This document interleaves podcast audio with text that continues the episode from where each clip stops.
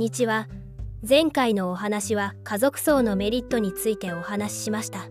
今回はデメリットについてお話しします。家族層のデメリットですが後日友人知人がお参りをしに自宅に訪れることが増え対応に追われることがある。きちんと通知をしないと混乱を招くことがある。お香典をいただかないのでほとんどの費用が持ち出しとなる。の3点です。まずご自宅にお参りにの部分ですが亡くなったことを知って家族葬だから当日の参列を遠慮された方が葬儀の後にお線香をあげたいと自宅に来られるケースがしばしば見受けられます。人数にもよると思いますがお葬式と違って全員がまとまってくるわけではないので23週間対応に追われたということも実際にあったそうです。次にきちんと通知しないとというところですが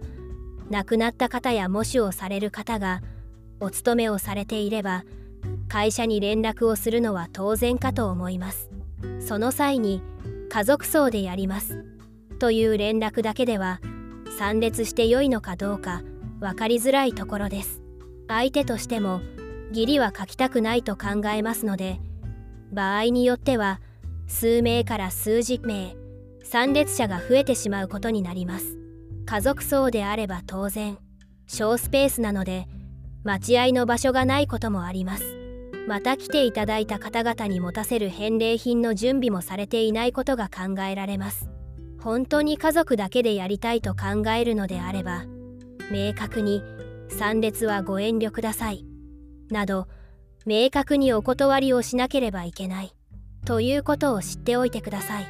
最後にお香典をいただかないのでという部分です。先ほどメリットのところで食事や返礼品を抑えられるので見た目の費用は抑えられるとあえて変な表現をしていました。なぜかというとお香典をいただいた場合食事とお香典返しでだいたい同じくらい多めに包んでくださった方がいればその分葬儀費用に回すことができます。本来お香典は葬儀で家族の費用的な負担を減らすために渡すものであってお香典返しであれば半返しといい半分返すものです。食事に関しても全員が全員しっかり食べて買えるわけではないのである程度の余裕が出るはずです。その分余剰分を葬儀費用に充てられるので集まる人数によっては費用の全額賄えたという話も昔はありました。それを考えると家族葬はお香典の収入がほとんどないので喪主または家族が全額負担することになります。まあお香典を当てにするわけではないですがそういう考え方もあるということは知っておいてください。次回は葬儀の予算って言ってもいいの？です。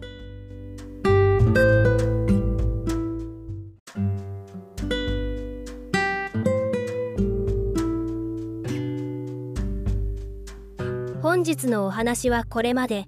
次回もよろしくお願いします最後まで聞いていただきありがとうございました。